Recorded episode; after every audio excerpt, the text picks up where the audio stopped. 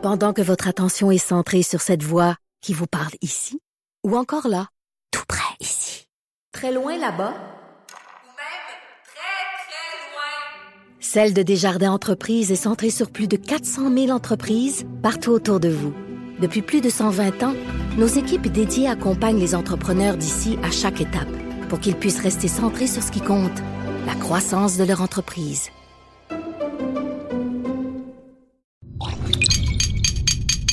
Cube Radio. Pour la prochaine heure, laissez faire le biberon, laissez faire le lavage. Elle analyse la vraie vie pour le vrai monde. Bianca Lompré.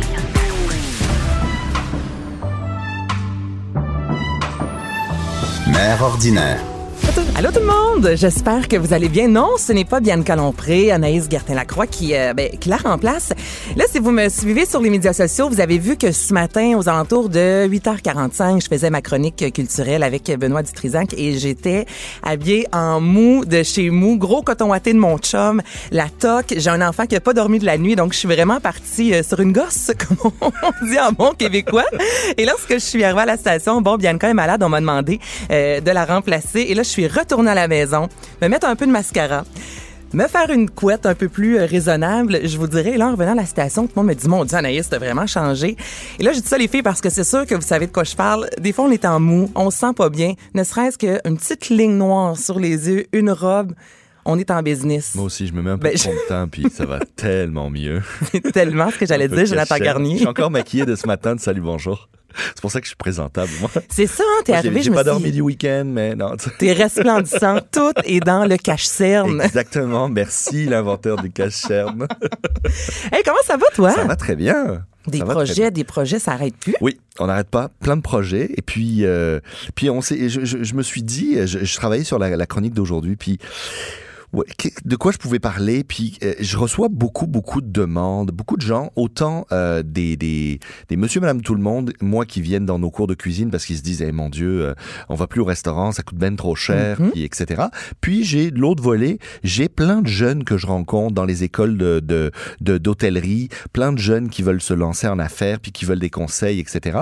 Et euh, je me suis dit, bah, pourquoi pas essayer d'analyser un petit peu les coûts qui, qui tournent autour d'un restaurant pour mieux comprendre cette réalité-là, parce que je suis certain que ça t'arrive de temps en temps, Mm. d'une d'aller au resto, mais quand tu sors du resto, des fois tu dis comme, ben là, on aurait dû peut-être se faire une bouffe à la maison à la place. Des là, fois, parce ça que- vaut la peine et d'autres fois, Hein? on se dit un bon spag à la maison, Hein, là, on là, aurait a économisé. dépensé pas mal, hein, puis ça coûte cher sortir, ça coûte cher, et je me suis dit pourquoi pas analyser tout ça. Donc premièrement, je me suis dit, regardons ce que nous on nous apprend en école hôtelière, en école, tu sais, en gros le- le- la, base, c'est qu'on dit que ton plat, quand, quand tu vends un plat, tu devrais toujours avoir un 30% qui est ton food cost, donc ton coût de nourriture. Donc normalement, si je vends un plat, je sais pas moi, 9 dollars, d'accord, ce qui arrive de moins en moins, mais pour faire un calcul simple, 3 dollars, C'est ce que ça coûte. ça devrait être mes ingrédients. Ben, ça, il faut faire attention parce que, tu sais, des fois, euh, à la maison, tu, euh, tu te dis, bon, euh, là, ils nous ont fait une entrée avec du chou-fleur euh, ou ils nous ont fait une entrée avec, euh, avec, euh, avec du saumon. Ben là, il y a, y a pour quoi Il y a euh, 80 grammes de saumon là-dedans. Bon, ben au prix du saumon, on se fait avoir. Non, non, non, parce que c'est déjà c'est le prix net versus le prix brut. Tu sais ton prix brut quand on l'achète au supermarché, euh, il est semi-brut on va dire parce que il est relativement nettoyé. Mais nous on reçoit un saumon entier, on va retirer la tête, on va retirer la peau, on va retirer les arêtes, on va etc Il y a du travail derrière ça. Mais avant le travail, déjà le coût du produit, c'est pas le 18,90 que tu vois au supermarché, c'est un, un coût de base qu'il va falloir réduire presque des, des fois on a au-dessus de 30% de perte sur l'ingrédient et ensuite on va le transformer. Donc, Moi, j'ai une question. Ouais. Est-ce que vous avez les aliments à un meilleur prix que nous? Ah. Exemple comme un bar. Tu sais, lorsqu'un bar euh, achète une caisse de 24, Mm-hmm. Oui. la caisse de 24 coûte plus cher que nous, euh, on paie quand on va je au suis content que dépanneur. tu dises ça. Euh, par exemple, la SAQ, Oui. quand j'achète mon vin à la SAQ pour mon établissement, j'ai aucun rabais. Aucune, euh, aucune, euh, aucun pas de passe-droite, avantage. J'ai pas la carte Inspire, euh, whatever. Euh, S'il y a une promo, achetez-en 6, obtenez-en un- une gratuite. Ça existe pas, ça non plus. Faut avoir des deals à côté avec les maisons de vin, etc. Mais à la SAQ, on paye souvent l'alcool plus cher que monsieur, madame, tout le monde. OK, Donc mais oui, ça ça, explique c'est un quand même des choses, oui. Quand j'achète des, quand je me fais livrer des, des caisses de soda, ça me coûte plus cher que si j'allais chez Costco. De beaucoup? De Je suis quand même curieux. de pas mal, de pas mal. Mais tous les produits de base, la farine, le sucre, l'huile, etc., me coûteraient moins cher si j'allais chez ces grossistes-là, euh, euh, ouverts au public, là, monsieur, madame, tout le monde, comme, comme Costco, là. Et est-ce que c'est- il C'est de plus en assez- plus de restaurateurs, je crois, qui font Ben, ça, il y a qui vont aller gens- chez Obu, oui, sauf vont aller chez Méran. qu'il faut, il faut euh, euh, essayer de faire le parallèle entre le temps que ça te prend. Parce que Mm. moi, j'ai un coût. Si je vais faire mon épicerie, je- ça me coûte quelque chose en plus. Euh, donc, me faire livrer, ben, il joue là-dessus. Il dit, ben, nous, on te livre. Donc, euh, ça te coûte un peu moins cher parce que t'as pas eu à te déplacer. T'as pas eu. Donc, oui, quand on devient un établissement assez majeur, on a la capacité d'envoyer quelqu'un avec une camionnette euh, Mhm. chercher les meilleurs prix aux différents endroits. Par contre, euh, quand on n'est pas euh, quand on n'est pas si gros que ça, ben on va souvent se faire livrer parce qu'on a autre chose à faire. Parce que ben il faut euh, nettoyer l'établissement, faut euh, s'occuper de la petite réparation dans les toilettes, faut ci, faut ça. Donc un restaurateur aujourd'hui, si il a une une grosse une grosse entreprise, un gros restaurant, plusieurs établissements, ça peut être intéressant d'avoir un homme à tout faire qui va ramasser euh, qui va ramasser la commande chez un grossiste, qui la ramène, qui la dispatche. Ça, ça peut être, ça peut commencer à être intéressant. Mais donc, euh, souvent, on va payer les produits euh, plus chers Mhm. euh, ou le même prix. Ou des fois, c'est simplement oui, c'est plus cher parce que on n'achète pas la même qualité de produit. On n'achète pas souvent les, les, les, les, les- on va dire les plus beaux produits sont réservés à l'industrie de transformation, à notre industrie, l'industrie de la restauration. Parce qu'il faut qu'on ait des produits de grande qualité à proposer dans les assiettes pour que les gens aient le goût de revenir au restaurant. Mais des pâtes, Donc, mettons, là, Jonathan. Tu sais, on s'entend que je vais à l'épicerie. Souvent, là, c'est euh, trois paquets en rabais pour 5 puis je pourrais nourrir le restaurant au complet. Tout à fait. Et là, je parle pas des pâtes maison parce que je suis consciente que c'est complètement autre chose. Mais dans un restaurant, on, on me sert un, un spaghetti, on me le vend euh, 16,99 parce qu'il y a un petit pain à l'ail à côté. Mais je me dis, l- l- les pâtes en soi, s'il y a bien. Ben, quelque chose dans la vie, me Mais la pâte en elle-même, pas elle cher. coûte pas grand-chose. Par Oui. contre, tout ce qu'il va y avoir autour euh, va revenir assez, assez rapidement cher. Tu sais, souvent, euh, le secret de beaucoup de bonnes sauces, par exemple, c'est du fond de veau. D'accord? Mettre euh, une petite une petite cuillère de fond de veau dans le fond d'une poêle, de faire euh, de faire revenir tout ça, de faire réduire, d'aller chercher même avec une sauce tomate, ça peut être le fun mais le fond de veau c'est un un secret, c'est ça donne énormément de saveur. Bon. c'est cher du fond de veau? Ben, on a calculé qu'une cuillère à soupe de fond de veau là, ça pouvait revenir à 1 dollar. Et D'accord? Tout compris, c'est-à-dire la main-d'œuvre, euh, ta consommation de gaz, euh, etc., etc. Mais d'acheter les os, de les transformer, d'en faire du fond de veau, etc., ça coûte très, très cher. Donc au final, euh, ton assiette, réellement, disons qu'elle coûte, et on essaye toujours dans un restaurant de rester en dessous de, ou autour de 30% de matière de, de, de food cost au niveau de ton produit. D'accord? Ton coût de nourriture, c'est 30%. Après ça, normalement, tu as 30% qui est du staff, donc ce que ça t'a coûté en transformation, etc., etc. Et le 30% restant, normalement, devrait être là pour couvrir tes frais fixes, tes frais, euh, quelques frais variables et euh, te laisser une marge. Alors, il y a des gens qui, quand ils font le calcul, réalisent qu'ils ont une marge de 20%. Et sur papier, c'est beau. Là, tu dis, attends, j'ai vendu pour... euh, il me reste, euh, sur, sur 9 dollars, il me reste 2 dollars de marge. Waouh! C'est plutôt pas mal. C'est plutôt pas ben, mal, c'est c'est très bon, oui. Mais en réalité, à la fin de l'année, une fois que tu as tout payé, une fois que tu as payé tes assurances, ton permis, tes permis d'alcool, tes assurances, là, une assurance de restaurant, ça, ça monte très très vite. Tu peux en avoir pour plusieurs euh, euh, centaines de dollars, voire 1000 dollars par mois euh, régulière, ben, à l'année. Là, le permis d'alcool, est-ce que mois. vous devez le renouveler chaque année? Comment ça Il doit être fonctionne? renouvelé chaque année. ça coûte combien, Et, ça? euh, essentiellement, ça va dépendre du nombre de places, mais en gros, entre 600 et 1000 dollars par année, ça va te coûter. Mais là-dessus, tu as tes frais d'entretien de, de, de bonbonne incendie, ton système de gicleur, ton système de ventilation. Et ça, c'est à tous les mois. Te- Ta trappe à graisse, tu fais rentrer quelqu'un pour vider ta trappe à graisse, euh, qui est reliée à ton évier. Euh, tu as des centaines de petits coûts comme ça. Et oui, un, un restaurateur aguerri va savoir les mettre dans son fichier Excel pour savoir où est-ce qu'il se, où est-ce qu'il se rend. Mais euh, c'est énormément de coûts. Et au final, ce qu'on réalise, c'est qu'à la fin de l'année, il reste 2, 3, 4% de marge. Et ce 4% de marge, là, si tu as fait un million de dollars de, de chiffre d'affaires, ça représente pas grand-chose en termes de marge de risque. Parce que ton risque, là, ton staff te vole un petit peu, ton staff Ton staff te vole. ben, non, mais ou des clients, si tu veux. Ouais. Ce que je veux dire, c'est tu dois calculer ton risque. Tu vas perdre de- du produit parce que, euh, disons, tu as un staff qui, qui, qui te vole, ou tu as des clients qui te volent, qui partent sans payer, ou tu as euh, euh, Des fameux no-show qu'on appelle. Ouais, Ok. ben, ton taux de remplissage a été moins bon. Euh, tu as aussi euh, ta chambre froide. Euh, euh, pendant euh, deux jours off, elle a le, le courant a sauté, tu as perdu ta chambre froide, tu perds tout le, tout le produit qu'il y a dans ta chambre froide. Euh, donc, tu as toute une, une série de petites choses qui peuvent arriver qui, au final, font que ta marge de 4-5% qui te restait, elle est vraiment pas grande que tu vas faire zéro à la fin de ton année. Donc, réellement, ton, ton, ton risque est énorme. Euh, Là-dessus, évidemment, on, on- on a l'augmentation des, des, des salaires, du salaire moyen. On veut que nos employés travaillent et vivent dans des conditions qui soient agréables. Donc, on leur paye des beaux équipements. On essaie d'augmenter le salaire. On essaie de leur donner des jours euh, de congés complets. On essaie de pas leur faire faire des D'avoir une belle qualité de vie, est aussi, euh, nécessaire. Tout ça, c'est un coût. Et au final, la, le, le, le, le, le résultat, c'est que c'est pas si, euh, c'est pas si, euh, c'est- tu vas pas faire tant d'argent avec un restaurant. Mais ça prend combien? Moi, j'ai entendu dire que c'est en général cinq ans avant qu'un restaurant soit rentable. Est-ce que ça, c'est la réalité? Ben, écoute, c'est simple. En gros, tes, tes équipements, va falloir les changer régulièrement, mais la majorité de tes équipements, tu vas pouvoir les garder 5 à 10 ans. Donc oui, euh, et ton amortissement aussi, tu vas, tu, tu, tu vas l'étaler là-dessus. Donc, tu vas étaler ta friteuse sur 5 ans.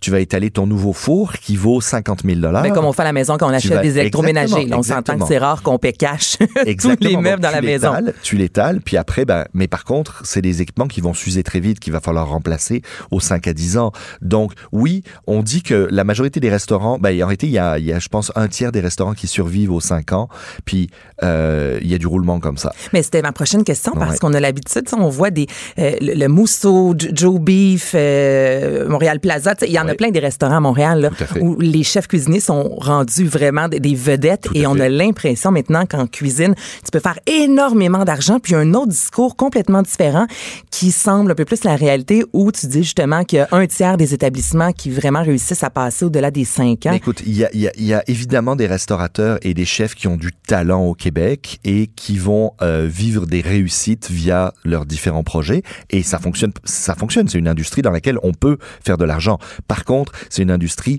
qu'il faut être capable de, il faut être capable de, contrôler ses coûts, contrôler ses, achats, contrôler euh, son staff, contrôler son food cost. Il y a énormément de paramètres. Et moi, c'est souvent ce que je dis euh, aux jeunes qui viennent me voir en disant, Ah, j'ai pensé à un super beau concept pour un resto.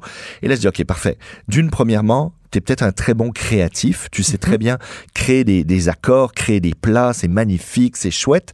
Par contre, est-ce que tu es le genre de gars à recevoir une caisse de tomates abîmée, puis à dire bon, c'est pas grave, je vais la passer pareil, je vais, je vais, euh, je j'en ai perdu quelques-unes là, mais en gros, un bon restaurateur, c'est le gars qui rappelle son fournisseur, qui négocie avec pour, écoute, regarde, là, moi, j'ai reçu ça. Ça fait deux fois. Euh, faut que tu me fasses un meilleur deal. Je veux un meilleur deal sur la prochaine caisse. Puis celle-là, je veux que tu me la fasses à un tiers du prix ou que tu me la donnes gratuite parce que je suis pas content. Faut être tout le temps, tout le temps en train de, de, de, d'aller gratter où tu peux aller gratter, d'aller chercher les meilleurs prix, de, tu sais, les, les, les gens qui commandent au même endroit pendant des années, ben, les prix augmentent un petit peu tout le temps, tout le temps, tout le temps. Non. T'appelles, tu mets tes gens en concurrence. Mais comme nous, on fait avec une compagnie de cellulaire. Ben oui. Quand Mais tu ça ben, fait 5 ans que je suis avec vous, euh, je comprends pas pourquoi soudainement ça me coûte 5 dollars de plus par Ben, si mois. je vais aller voir ailleurs. Si t'appelles l'autre, ben, faut comme ça. Faut négocier. Mais ce que je veux dire, c'est que tu es obligé de négocier comme ça. Mais un bon chef, c'est pas un gars qui est simplement capable de faire des bonnes assiettes. C'est un gars qui est capable de motiver son équipe, contrôler son équipe, contrôler ses coûts euh, et, et- et gérer son restaurant. C'est pour ça que beaucoup de jeunes restaurateurs, il y en a qui ont énormément de succès, et tant mieux, mais il y en a beaucoup qui ferment rapidement. C'est que ils ouvrent un resto, ils ont ils ont presque aucune marge euh, de fonds de roulement. Ils démarrent. Les trois, quatre premiers mois, ça marche bien. Pourquoi? Parce que c'est la famille, les amis, tous les curieux du quartier. Et c'est un concept, donc tout le monde vient. Et passé trois, quatre mois, six mois, ben là, les gens, ben, on est allé manger une fois. on va peut-être, il y en a un nouveau qui vient d'ouvrir à côté, on va l'essayer. lui Faut aussi. vraiment être hot, là, Faut Montréal ou ailleurs au faut Québec, là, vraiment pour être que spécial les pour que les gens gens reviennent reviennent. avec récurrence. Tu sais, nos parents, à l'époque, quand ils sortaient au restaurant, là, ils trouvaient que la bavette de bœuf a été bonne à telle place, là. C'est là qu'il allait. Hey, c'est là qu'ils allaient, puis ils commandaient toujours le même plat. Puis c'était une fois par mois ou une fois tous les deux mois, parfait, mais c'était toujours la même la chose. même place. Je voudrais avoir la même table, puis je veux ma bavette cuite comme ça, puis c'était toujours la même chose. Aujourd'hui, les gens veulent de la variété, les gens euh, changent. Ils veulent, oui, des restaurants concept, mais ils vont pas aller dans le même resto tout le temps. Donc, c'est toujours en roulement. Donc, il faut être très, très solide. Écoute, je, moi, je... Je suis en train de développer un nouveau un nouveau projet. Donc je faisais la tournée un peu de tu sais il y a beaucoup d'endroits où on peut acheter des faillites. Euh, des fois, on a des. Moi, je reçois des, des appels. Écoute, je ferme mon restaurant. Est-ce que tu Il y a des encans, hein, c'est Ouais, ça que j'ai entendu. Tu aller acheter du matériel. Exactement, mais OK. tu sais, des gens qui me disent, écoute, euh, j'ai mon resto qui va fermer, est-ce que tu serais intéressé à venir voir mon matériel pour voir si tu veux le racheter? OK, moi je me présente, je vais voir. Puis là, je dis à un monsieur, je dis, ah, tes tables sont super belles. Tes tables de, de, pour, pour manger, je dis, ça m'intéresse. Et il me dit, ah, je peux pas te les vendre. Je dis, pourquoi? Il me dit, écoute, euh, le, le, le gars qui me les a vendus, euh, euh, je les lui, euh, je les lui rends, ben, j'ai pas fini de les payer. J'ai ah ouais. Et là, je, je le regarde et je lui dis, mais ça t'es ouvert depuis combien de temps? Il me dit un an et demi. Je dis, t'as ouvert ton restaurant, t'as ouvert ton restaurant, t'avais même pas l'argent pour payer les tables qui vont dans ton restaurant. C'est un c'est de mauvais choix. C'est de l'insouciance. Pour moi, c'est de l'insouciance. Vaut mieux attendre un an ou deux de plus avant d'ouvrir, piler un petit peu plus d'argent, sécuriser ces choses pour être capable d'avancer correctement. Il y a beaucoup de gens qui, et en affaires en général, hein, Mm. se lancent en affaires à droite à gauche. Et moi, le côté entrepreneur, euh, euh, j'ai autant le côté chef que le côté entrepreneur. Et moi, je sécurise mes choses step by step, jalon par jalon. On y va vraiment progressivement pour être certain de sécuriser. Mais c'est vrai que ça a l'air facile, tu sais. Oh, je pense que tout le monde a déjà voulu avoir Mhm. un, un restaurant, être là les samedis soirs, prendre un verre de vin avec les clients, jaser Ah, des ben oui. produits du marché qu'on va. Tu sais, ça a tellement l'air Ben- d'une job cool, on va se le dire. Tout à fait. Mais tu me parlais de partenariat. Tu me parlais de Oui, partenariat. Imagine tous les deux, on ouvre, on ouvre un resto là tous les deux. Oui. D'accord? Euh, tu dis écoute, moi j'ai un peu d'argent, je vais je vais financer une partie du restaurant. J'ai un gros réseau de contacts, euh, ça va bien aller. Puis moi je dis écoute, moi j'ai le côté cuisine, je vais gérer la cuisine, machin. On- Ben, Chantal Fontaine et Ouais. euh, Guillaume Lepage, Tout à fait. euh, je sais pas s'ils sont encore partenaires, mais ils l'ont été au pas, mais TNM, si je me souviens bien, mais ça, c'est dans les seuls, moi, partenariats que- que- qui, qui me vient en tête Ouais. là, quand on parle de deux Ben, personnalités. il y en a eu d'autres. Il y en a eu Il y d'autres. en a eu, bon, Il en tu vois, je connais pas toutes, Il y en a eu hein, pas tu vois. mal. Il y en Ah a eu oui? pas mal. Il y en a eu pas mal. Bon. Mais euh, ce, qui a, ce qui est assez drôle, c'est que si par exemple, euh, c'est pas, euh, euh, on va dire, cette, ce deal-là, cette, ce partenariat-là est pas clair, clair, clair, clair, clair, clair, clair sur papier, on court vers du trouble. Comme le mariage. Euh, oui, si tu veux. Non, mais Exactement. Non, mais tu sais, regarde, tu parlais de prendre un verre avec les clients. Toi, tu, tu, tu dis, ben, c'est mon restaurant à 50% là. OK. Donc, toi, le samedi soir, tu te présentes là, tu réserves la grosse table et euh, tu décides d'inviter des amis. Mais là, les amis, là, ils savent qu'ils sont chez toi, là. Donc, peut-être qu'ils s'attendent soit à pas payer, soit à payer vraiment quelque chose de... avoir un rabais, payer le vin mais pas la bouffe, ou payer la bouffe mais pas le vin, etc. Eh ben, il se retrouve que toi, ben là, tu dis bon, je vais prendre, euh, je prends 50% de la facture ou je prends la facture au complet. Mais là, toi, cette facture-là, là, tu penses pas la payer, là, t'es chez toi. Tu te dis bah là, je peux bien inviter des amis. Ok, d'accord, mais est-ce que c'est fair par rapport à ton associé? Est-ce que l'associé va commencer à inviter des amis? là, vous des faites amis? ça une fois semaine Alors, chacun. Maintenant, il y a vraiment des deals qui font que, OK, tu as le droit à 10 000 dollars par année ou 1000 dollars par année d'invitation. Moi aussi. Puis une fois qu'on a dépassé ce 1000 dollars-là ou ce 2000 ou 5000 dollars, ben, on peut pas aller plus loin, sinon on doit payer la facture. Tu sais, je veux dire, t'es obligé de voir chacun des détails parce que c'est une activité, la restauration, c'est une activité humaine. hein. Donc, il y a tellement de, De situations où à un moment donné, ah bah tu sais, j'ai acheté de la viande pour le resto, puis euh, je l'ai ramené à la maison. Ah, Ok, mais pourquoi? Ah, mais je l'ai, mais je l'ai payé. Ok. Ah, tu l'as, cette fois-ci, tu l'as payé. Puis la fois d'après, tu l'as pas payé. Puis, tu sais, c'est compliqué. Même les pertes, la gestion et la gestion des, des produits. Tu sais, moi, souvent, je dis, euh, c'est la saison du homard. Là, on rentre dans la saison du homard. Mhm. Euh, les gens veulent des gros, des gros, des demi-homards grillés. Ils veulent des médaillons de homard dans leurs assiettes, sur leur steak. Ils veulent. Ben, un bon restaurateur, qu'est-ce qu'il fait? Il prend le homard, il vend les queues quand c'est la saison du homard, puis tout le reste. Il va le transformer, il va récupérer la chair, il va en faire des sacs sous vide, il va récupérer les carapaces, les têtes, les ci, les ça, il va en faire de la bisque. Et normalement, un bon restaurateur, c'est arrivé à Noël, et là, il remet à son menu une raviole, un petit ravioli de homard. Avec un petit, une petite Mm. réduction de bisque de homard sur le dessus. Et là, il fait de l'argent parce que quand c'est à 6,99 la livre, les gens, si tu leur vends un plat euh, à 30 pièces de homard, ils disent Hey, c'est la saison du homard, là tu te fais une grosse Non, non, ça marche pas, là. Non, donc tu dois faire un plat de homard à ton menu, mais accessible. Par contre, toute la perte, tout le reste de ton produit qui normalement serait parti aux poubelles ou en tout cas que tu aurais transformé rapidement comme ça. Tu ressors ça le dans le gardes, temps tu le dans le temps des fêtes, hors saison. Et là, tu vends un plat hors saison à 30 pièces. Le, les, les quelques raviolis au homard avec la bisque et les ci et le ça. Et là, les gens sont prêts à payer parce que eh, c'est Noël, on se fait plaisir, Mais etc. C'est comme ça qu'on est capable de transformer. Euh, euh, souvent, euh, j'ai- un ami restaurateur assez connu, je le citerai pas parce que et il avait deux restaurants. Il avait deux restaurants. C'est un copain chef. Et quand il a voulu ouvrir le deuxième restaurant, il est parti dans ce restaurant-là. Il a laissé son associé gérer le, premier, qui roulait très bien. Et après quelques mois, il a réalisé que le taux de rentabilité était en train de descendre. Et là, il dit, qu'est-ce qui se passe? Et il discute avec l'équipe, il discute avec son, son partenaire qui est, qui est chef aussi. Et le gars lui dit, ben là, euh, moi, je fais, je fais de mon mieux. Euh, là, il dit, OK, mais montre-moi, là, c'est quoi? Concrètement, c'est quoi de faire son mieux, ouais. Et là, il dit, bah là, tu vois, par exemple, il nous restait deux portions de filet de veau euh, euh, d'hier parce qu'il changeait le menu régulièrement ou à tous les jours. Il dit, bah là, il nous restait deux portions de filet de veau. Euh, pour pas le perdre, je l'ai transformé en bouchée, puis on offre ça aux clients quand ils arrivent. Il dit, OK. Il dit, c'est c'est le fun d'offrir une bouchée quand les clients arrivent. Il dit, par contre, il dit, normalement, ces deux portions de filet de veau, là, ton serveur, ça devrait être le- les deux premiers produits qu'il devrait vendre. Il devrait se présenter à la table et c'est là que rentre, où rentre tout le côté marketing, le côté Vendeur, vente, le côté oui. de former ses, ses serveurs correctement parce que le serveur, normalement, il devrait arriver à la table et dire, alors, messieurs, dames, vous avez l'ardoise, voilà le menu, la soupe du jour, c'est ça, ça, et il me reste il me reste là et, et il il me- et vraiment il est bon hein. Il me reste deux médaillons de veau ou il me- ou sinon il dit même pas le deux, il dit juste on a des médaillons de veau aujourd'hui qui sont superbes.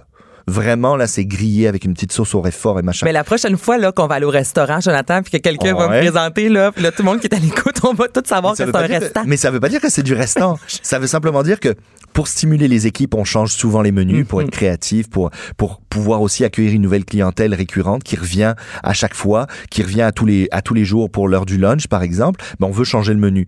Ben ces deux portions de veau au lieu de les passer en perte avec en bouchée, normalement ton serveur les pousse en premier dès la première table. S'il est bon, il va les vendre.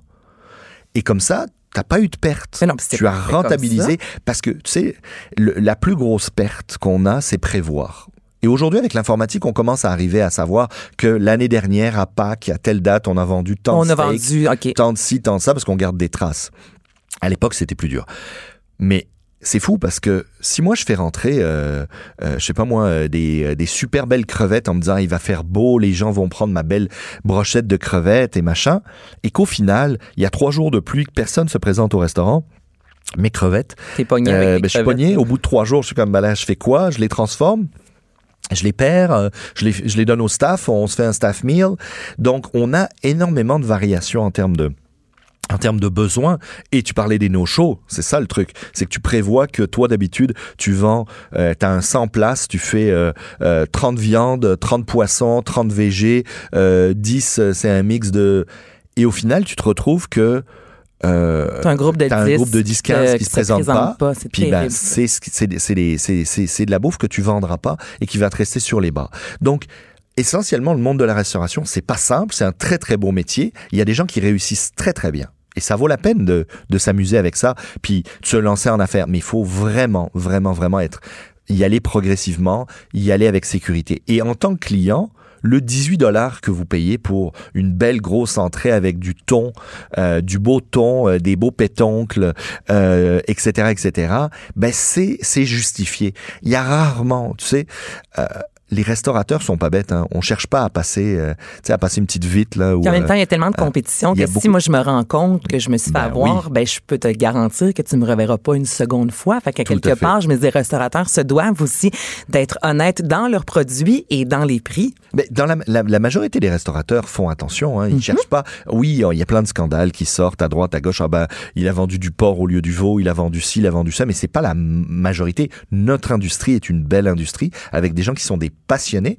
et qui travaillent fort pour être capables de mettre quelque chose sur l'assiette. Ce qu'il faut comprendre, c'est qu'aujourd'hui, si on vous sert euh, un plat, tu parlais du mousseau, ou euh, si on vous sert un plat dans une assiette blanche, cheapette, euh, Médias sociaux Hein? maintenant. Là, non, mais c'est ça non, mais quand qui a même. une pièce et 50 l'assiette et qu'on s'en fout si elle casse, bon, ben vous allez dire c'était bof. Mhm. Alors que, ben, par exemple, au mousseau, il fait faire sa propre vaisselle. Euh, il a, il l'a fait, il a trouvé quelqu'un qui faisait de la poterie, de la céramique, qui lui a fait des belles assiettes, etc., qui vont avec ses plats.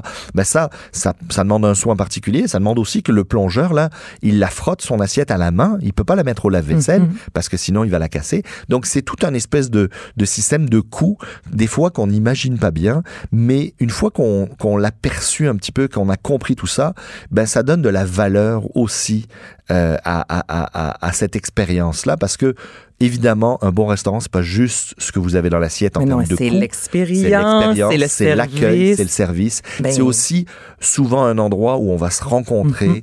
euh, et où on va créer des souvenirs. Donc c'est hyper important, évidemment, de continuer à aller au restaurant. Évidemment, euh, et n'hésitez pas aussi à communiquer avec moi. Moi, euh, les réseaux sociaux, sais, moi, ça me euh, évidemment, c'est ça peut être très positif ou très négatif. Mais si vous avez eu d'habitude une bonne expérience, tu sais, souvent moi je lis les commentaires. Non, mais souvent, moi, je vois les- les commentaires, les gens disent J'ai eu, j'ai trois fois, je suis venu, c'était une bonne expérience, maintenant, je leur mets une étoile parce que la serveuse était vraiment plate. Ben, appelez plutôt le restaurateur. Envoyez-lui un email. Il va même vous envoyer sûrement un coupon rabais ou vous, vous donner un petit cadeau parce que si vous lui dites les choses correctement, au lieu d'aller balancer ça sur les réseaux sociaux, dites-les. Dites-le les, ce qui s'est mal passé et je suis sûr qu'il va chercher une solution Ben, au lieu de merci. subir. Mais non, mais t'as tellement raison. Hein? Puis sortons, aller au restaurant, ça vaut tellement la peine. Des fois, c'est vraiment une belle expérience. C'est des sous, Tout à fait. mais en même temps, on, on- on encourage les gens Ben, On vit une expérience. de chez nous. Et on vit une expérience. Merci, Jonathan Garnier. Pas de cinéma, pas d'artifice. Ici, on parle de la vraie vie. Jusqu'à 12. Jusqu'à 12. Mère ordinaire. Cube Radio. Anaïs Gertin-Lacroix pour euh, Bianca Lompré. Je suis en compagnie de Stéphane Plante. Salut! Salut. Hey, là, là, t'as un sujet, moi, qui me fait capoter parce que le soleil est de retour, ça commence à sentir l'été. Qu'est-ce qu'on fait en voiture? On baisse les fenêtres et on écoute de la musique dans le tapis. Oui, et oui. ça intéresse beaucoup les chercheurs euh, en musique parce que ben, en Grande-Bretagne, il y a eu euh, la semaine dernière une étude qui a été publiée. Ils ont fait un top 20 des chansons qui étaient le- plus écoutées par les conducteurs. On parle vraiment de la musique choisie par ceux qui conduisent parce que 90% des conducteurs britanniques ont dit qu'ils ressentaient un authentique bien-être quand ils écoutent de la musique, quand ils choisissent la musique. Est-ce que je peux dire ce que je pense qui fait partie de ce Oui. top-là? Sweet Emotion d'Aerosmith. Hmm, pas dans le top 20. Ah non, moi, tu vois, ça fait partie. Mais, mais c'est vrai que c'est une bonne tourne de char quand même. c'est une tonne de char. Toi, c'est- est-ce qu'il y en a une là, que t'écoutes, là? Oh mon Dieu. Euh, sens, là? Ben, je vais être cliché un peu, mais Gilles Valiquette dans la belle province. Non, mais c'est vrai, ça, pas ça. ça s'écoute bien. Euh, Gilles Valiquette, que j'ai j'ai redécouvert ça récemment. J'avais déjà entendu la chanson, mais un petit peu oublié avec les années. Récemment, je l'ai en voiture, je l'ai entendu et là, je l'ai fait rejouer et fait rejouer. Ben écoute, ce sera peut-être ta toune de char de l'été. Peut-être, on sait jamais.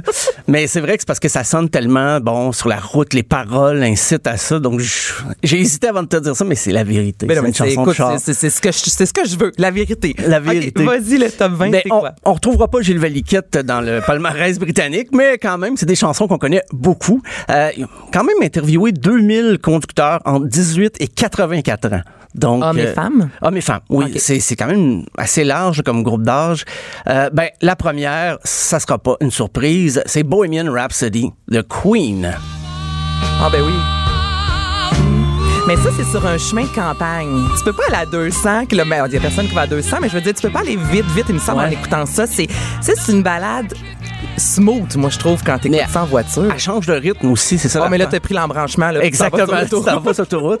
Ça, c'est certain que le film euh, Wayne's World n'est pas étranger à ça. Il y a une scène vraiment dans, dans leur pacer bleu. Là, le- Hier, Wayne's. World jouait à la télévision en plus. Bon, hein, tout est dans tout, c'est incroyable. Euh, et l'autre chanson, ça c'est la première, la toute première, mais suivie de très près par Dancing Queen d'ABBA. Ah, mais oui. Plus jeune, j'empruntais la New Beetle décapotable Ah oui? de ma mère et la chanson que je mettais automatiquement. Dancing Queen. Tellement. Ah oui. Avec la, la Beatle beige, là, ouais, euh, c'est très girly. Ben, Ouais. Je trouve ça drôle parce que le, le groupe Queen arrive en première position. Dancing Queen arrive en deuxième. Dis, vraiment, la reine est toujours là, en Angleterre. Il y a toujours un lien à faire. Mais le reste des chansons, là, ça se promène un peu. C'est pas un choix très surprenant. Tu vas voir les, les chansons. En troisième, c'est Bon, bon Jovi, Living on a Prayer. Ah, ben là, oui. euh, Proclaimers avec I'm Gonna Be 500 Miles. Ah, ben aussi. Qui, oui, oui, euh, je, le, je, le, je le file. une chanson qui a eu comme deux vies. Quand le, le film est sorti avec euh, Johnny Depp, euh, le, nom m'échappe, le film sur euh, un jeune homme comédien qui qui sait pas écrire et tout mais qui écoute cette chanson-là.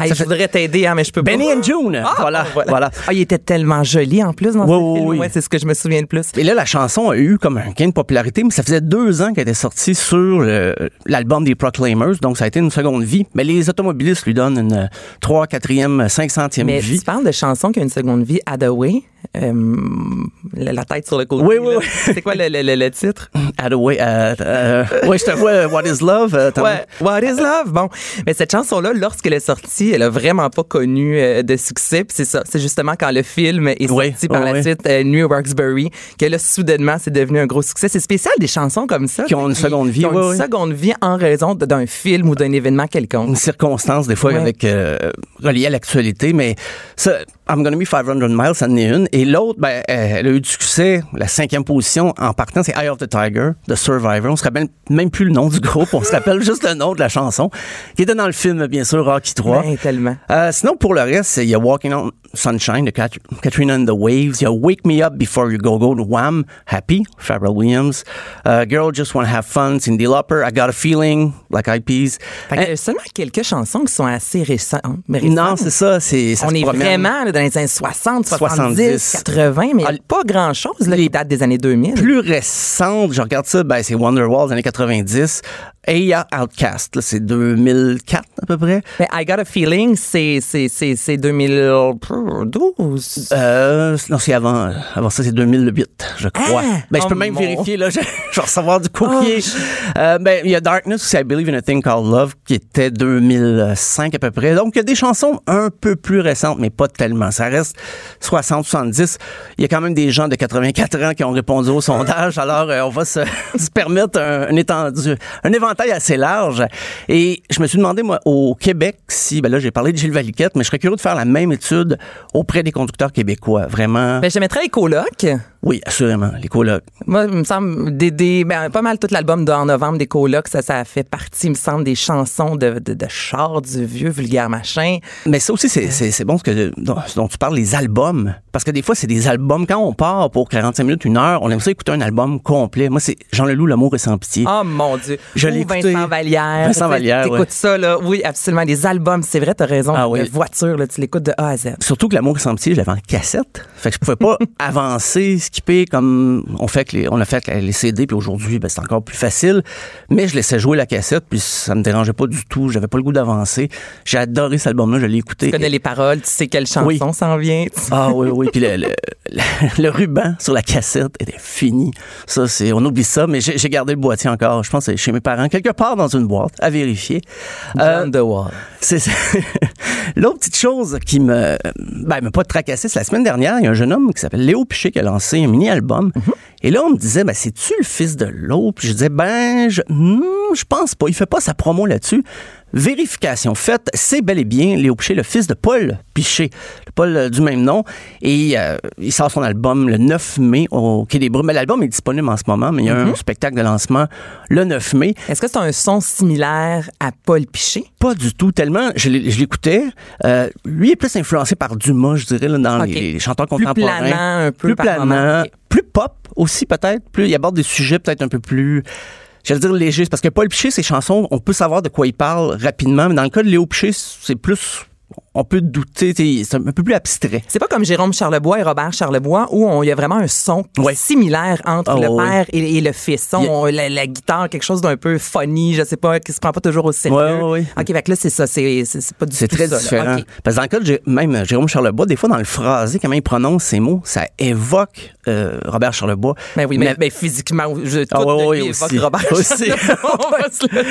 Mais Léo Piché, c'est pas évident en première écoute. Et puis là, j'ai j'ai fait le lien plus tard, mais lui, il disait, c'est pas que je veux me débarrasser de l'héritage de mon père, mais je veux juste faire ce que j'ai à faire. Ça sonne comme ça. J'ai pas à, à me justifier de pas faire comme mon père ou de faire comme lui. Donc, euh, sans renier l'héritage, quand même un bel héritage de chansons québécoises, mais il fait ses choses à lui et ça m'a amené à réfléchir sur les exemples comme ça dans l'histoire du rock euh, ou du pop. Bob Dylan, son fils, Jacob Dylan, avait euh, un groupe de Wallflowers. Je connais Très- pas. Très populaire dans les années 90, mais quand tu voyais la face de Jacob Dylan, tu disais, OK, t'as beau avoir pris le nom d'un groupe pour pas qu'on t'associe au nom de Dylan, mais t'as la face C'est Dylan. pareil comme ton père. Ah oui, il était plus jeune. euh, c'est, ben, c'est sûr, là. Oui, c'est sûr qu'il est plus jeune.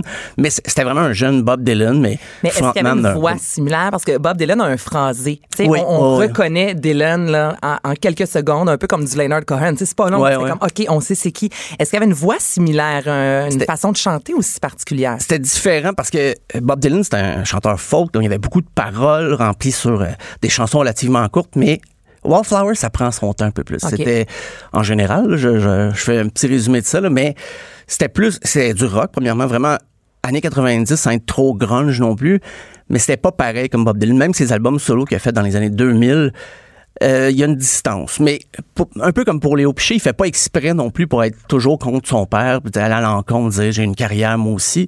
Mais euh, Wallflowers, euh, ça existe encore, mais un peu sur le poumon artificiel, j'ai l'impression. Ils font plus beaucoup de spectacles.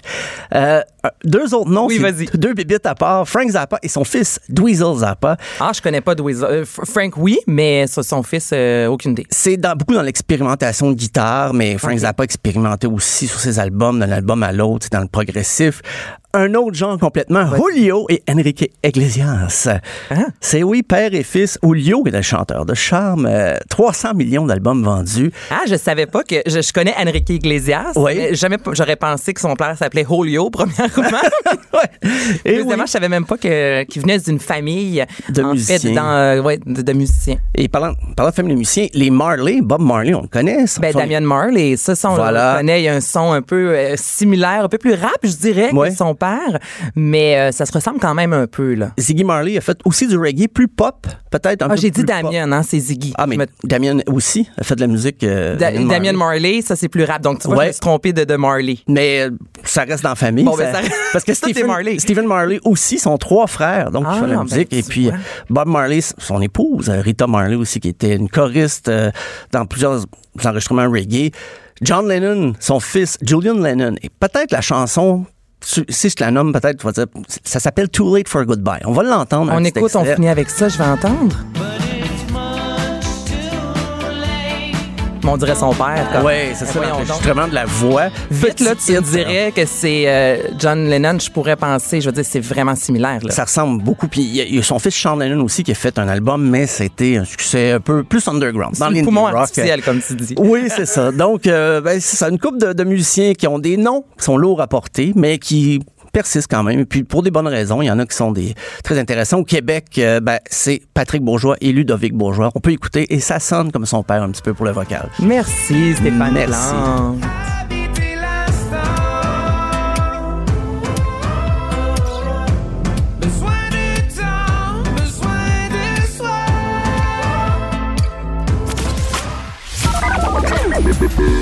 Mère ordinaire. Joignez-vous à la discussion.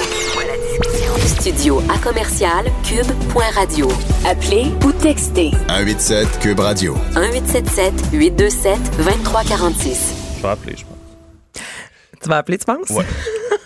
Anaïs Gertin-Lacroix, toujours en remplacement de Bianca Lompré, en compagnie d'Alex Legaudéry. Allô? Salut. Salut! Là, si vous euh, écoutez euh, régulièrement Mère Ordinaire, vous savez que les jeudis, souvent, euh, on consomme de la boisson. Moi, je parle des activités à faire et on a souvent un segment euh, sexuel. Oui. Avec Dr.G qui vient assez régulièrement. Elle nous a déjà parlé du dildo bingo. Et toi, Moi, j'ai décidé d'aller Tu as vécu l'expérience euh, à fond. En fait, euh, oui, c'était la fin de semaine de Pâques, hein, donc euh, rien de plus naturel que de se présenter à l'île Jésus hein, pour euh, la résurrection euh, sexuelle de ce dernier. Et euh, euh, donc, je me suis rendu sur la 440, hein, l'idylle, c'est beau là-bas, j'y vivrais euh, sans faille. Non, pour vrai, c'est vraiment un drôle de décor, euh, tu sais, entre des entrepôts sportifs, euh, des magasins de tire et de, de Exotique au bout, là. oui, oui, c'est beau, beau, beau. Donc, euh, il pleuvait. À la base, il était supposé d'avoir une espèce de course euh, comme au coco, comme, tu sais, je sais pas si tu te souviens à Laval, il y a quelques Oui, ouais, la années, chasse au coco, il y ça a avait- deux ou trois. Ouais, ça avait été annulé hein, par avait- la ben, suite. Parce on que, comprend, hein, parce que ça s'est tellement avait mal, mal déroulé. Euh, les images sont encore très rigolotes à regarder, le désastre juvénile de- d'enfants qui courent après euh, des œufs et des parents qui leur volent les œufs. Donc, euh, je pense que c'est dans l'ambiance festive de cet événement que Dr.G a euh, tenté de recréer l'expérience. Malheureusement, il pleuvait, donc euh, forcé, euh, obligé hein, de- d'aller vers un dildo bingo. Mais là, attends un peu. Est-ce que tu allais dans une chasse théoriquement au coco ou une Oui. chasse au dildo? En fait, c'est une chasse au coco, mais quand on trouve un coco, à l'intérieur, au lieu d'avoir un délicieux euh, repas de Pâques, comme du jambon ou des chocolats, disons, Ça, un délicieux faux pénis. c'est ça. Là, on a des faux pénis, des petits vibrateurs et tout plein d'autres jouets qui étaient quand même offerts hein, aux gens qui se sont présentés au Dildo Bingo. Et Donc, Pourquoi es-tu là? parce que ça existe. C'est la meilleure réponse que tu pouvais me donner. Ouais, mais euh, pour vrai, une belle activité. Euh, j'ai vu un beau groupe de- d'humains. Il était à peu près 100, 150 Hey, euh, dans le top. Ça te remplit un sex shop, on va dire. Euh, et l'activité était fort agréable. Il y avait plein de jeux de type kermesse. Pour ceux qui sont pas familiers avec le mot kermesse, c'est une fête religieuse pour permettre euh, aux gens de se lâcher lousse un peu. Donc, c'est souvent des jeux genre euh, lance la boule euh, dans un petit verre, mais là, ça remplaçait ça par lance euh, un faux pénis dans un bac à vaisselle de camping. C'était assez folklorique. Crash à souhait, hein, un peu. ça Ben, un petit peu, oui. Mais dis-moi, c'est c'est quoi la clientèle qui était là? Ben, j'ai été étonné. C'est ressemblait à quoi, l'échantillonnage? Des, des dames, beaucoup, beaucoup, beaucoup de madames. Euh, donc, forcément, très peu de monsieur. Euh, Puis la raison que les gens m'ont donnée, selon eux, euh, je suis pas psychologue euh, de tout ça, mais c'est que en général, les femmes sont peut-être plus euh, ouvertes et sensibles à leur sexualité que les messieurs, qui vont être peut-être plus timides d'en parler ouvertement devant des gens, de se promener même dans un sex shop, parce qu'on va se le dire, c'est très graphique. Donc, beaucoup de, de femmes et beaucoup de gens heureux. Tu sais, ils jouaient, il y avait personne de vraiment gêné. Mais c'est ça parce que, mettons, moi, aller là, je dirais avec ma gang de filles, peut-être 4-5 filles, euh, on, trouve, on va bruncher avant, à la limite, un mimosa, on s'en va là-bas. Il y a un côté très festif. Donc, est-ce que la Oui. clientèle, c'est ça, était festive? Oui, oui, là? oui, vraiment. Là. Puis Dr.G à l'animation était euh, sublime, pour vrai. Elle est excellente. Elle a mis tout le monde très, très vite à l'aise euh, avec son papa, hein, qui était le distributeur de boules. Euh, Oui, et rapidement, c'est une les gens... de famille. Hein? Oui, c'est juste important que de le oui. mentionner. Oui. Son beau-père est un des propriétaires de Eros et compagnie. Elle est très près de sa famille. Euh, ouais, c'est un personnage Oui, mais elle est extraordinaire et vraiment bonne. Pour vrai, elle est Oui, vraiment de la bonne information, puis elle met les gens à l'aise. Oui, puis je- je- j'apprécie en fait euh, l'espèce de fonction qu'elle se donne avec les représentantes hein, des, des boutiques euh, euh, Eros et compagnie. C'est de, oui, on vend des objets sexuels, mais c'est de rendre les gens à l'aise avec leur sexualité, de rendre les gens euh, prêts à, à, à jouir hein, finalement. non, mais parce qu'elle disait que souvent il y a des gens qui ont moins de fun sexuellement, mais parce qu'ils sont juste mal outillés, ils sont mal informés. Euh, je sais pas si la réforme de l'époque a coupé les cours d'éducation sexuelle. Quoique, quand c'est un prof qui nous le raconte, hein, c'est moins euh, excitant. Moins excitant, c'est le cas. un peu, pas mal. Mais donc, rapidement, dans la- dans la- dans l'après-midi, euh, le bingo part, il y a des prix qui sont donnés et les gens vont récupérer leur prix à une table où il y a toutes sortes de, de différents objets. Ça va du euh, gloss à sexe Oh, oral. je l'ai, ça. Je l'ai essayé sur place. Disons que juste pour discuter avec des gens, ça donne pas l'effet escompté. Ça fait juste picoter la bouche. Mais je te dis que je l'ai parce qu'elle est venue en studio, puis évidemment, quand elle développe du matériel devant nous, elle nous l'offre après. Elle ne Mhm. peut pas le revendre. Donc, euh, c'est ça. Mon chum l'a baptisé le chaud-froid. Ah, oh, enchanté d'apprendre tout ça. Euh, Je le beaucoup- dis parce qu'on en a parlé en nom, donc les gens sont au courant. Mais c'est un, c'est un accessoire que je ne connaissais pas. Euh, Il y avait aussi, euh, tu sais, sur place, beaucoup d'accessoires que j'avais jamais vus. Tu sais, souvent les enlarge your penis, tout ça, Ouais. des annonces qu'on voyait beaucoup, beaucoup sur le net il y a Ah, quelques c'était Power, mettons. Mais là, ça existe et j'ai jamais vu autant de modèles. Il y en a pour les débutants. Mais non. Pour, euh, oui, oui, puis c'est écrit euh, pour débutants, là. Comme si c'est la première fois, vas-y pas avec quelque chose qui a trop de succion. Ouais, c'est ça. Euh, j'ai été fasciné aussi par la technologie autour des jouets euh, qui se vendent sur place. Beaucoup d'affaires Bluetooth. Il y a une dame qui m'a parlé d'une application où c'est des boules chinoises Mm-hmm. que euh, madame ou monsieur euh, et elles sont contrôlables à distance par des inconnus. Donc, Moi, c'est assez particulier. Ben, elle Ça l'a fait aussi avec ses amis. C'est une soirée elle-même. Euh, Oui. elle à Point G racontait l'autre fois qu'ils sont allés au restaurant. Euh, puis toutes les filles ont mis le- leur boule, justement. Puis écoute, chacun son.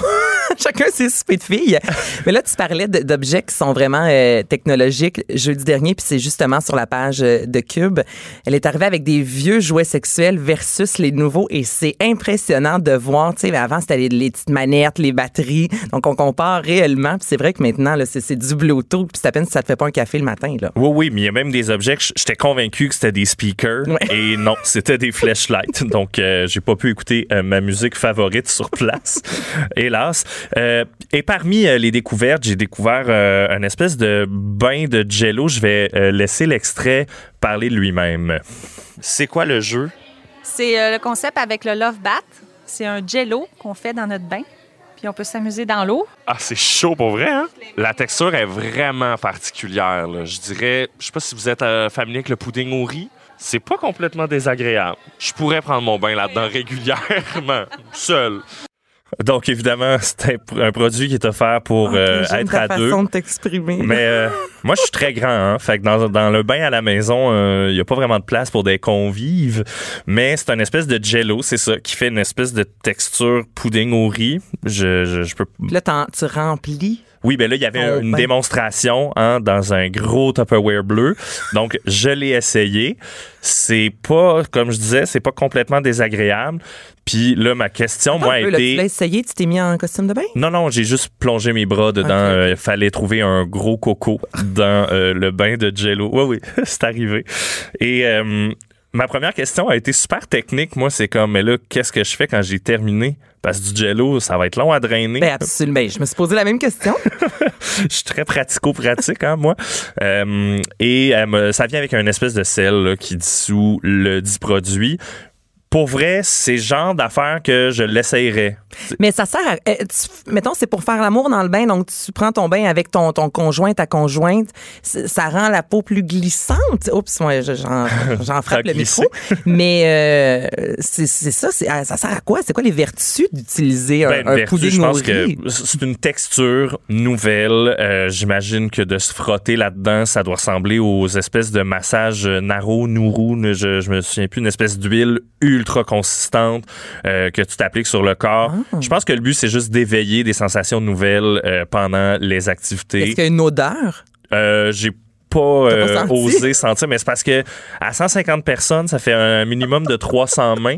Euh, j'ai comme eu des gênes, comme quand c'était le temps de toucher aux objets, tout ça, ma, ma crainte c'était toujours combien de gens ont touché à ça avant, dont euh, le fameux fessier Pornhub qui était présenté. C'est quoi ça, Donc c'est un fessier? qui bouge et que tu peux pénétrer avec euh, le membre euh, à ta discrétion, je dirais là.